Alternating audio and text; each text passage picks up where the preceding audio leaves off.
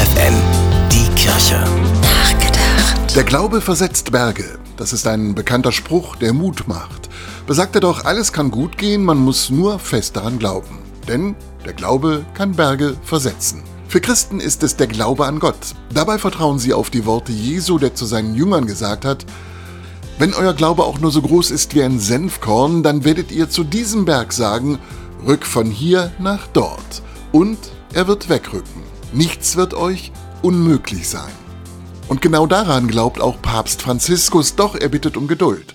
Franziskus sagt, auch wenn wir oft den Eindruck haben, dass Gott unserem Gebet kein Gehör schenkt, wird das in reiner Absicht gesprochene Gebet immer gehört.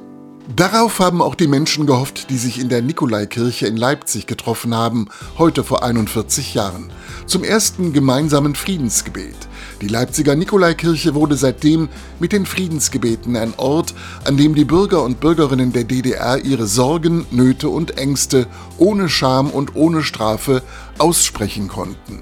Aus den Friedensgebeten gingen die Montagsdemonstrationen hervor, die dann mit zur friedlichen Revolution in der DDR führten.